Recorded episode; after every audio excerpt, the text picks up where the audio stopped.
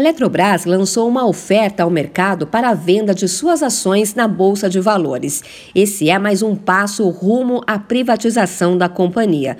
A Eletrobras é uma sociedade de economia mista e de capital aberto sob controle acionário do governo federal brasileiro e atua como uma holding, dividida em geração, transmissão e distribuição, criada em 1962 para coordenar todas as empresas do setor elétrico elétrico.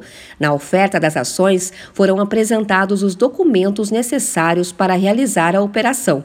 A estatal espera movimentar mais de 30 bilhões de reais. No total, estão previstas a venda de mais de 627 mil ações, entre papéis novos e já existentes, chamados de secundários, além das ações ordinárias que dão direito a voto.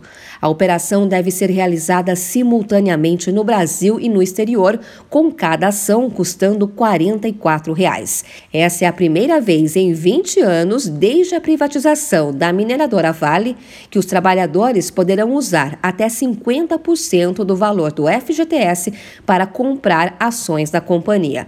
Para esse processo, será necessário informar o interesse na operação entre os dias 3 e 8 de junho.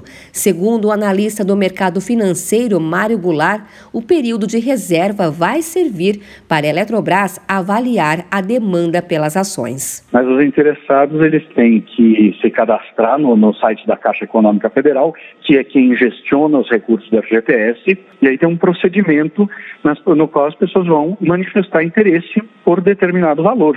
Você vai falar, olha, eu quero colocar X% ou X reais. E a Eletrobras, o governo, né, vai fazer um rateio de acordo com a demanda. Segundo o que consta nos documentos entregues à Comissão de Valores Mobiliários, a CVM, a Eletrobras pode ainda aumentar o número de ações com um lote complementar de até 15% do total dos papéis previstos até agora.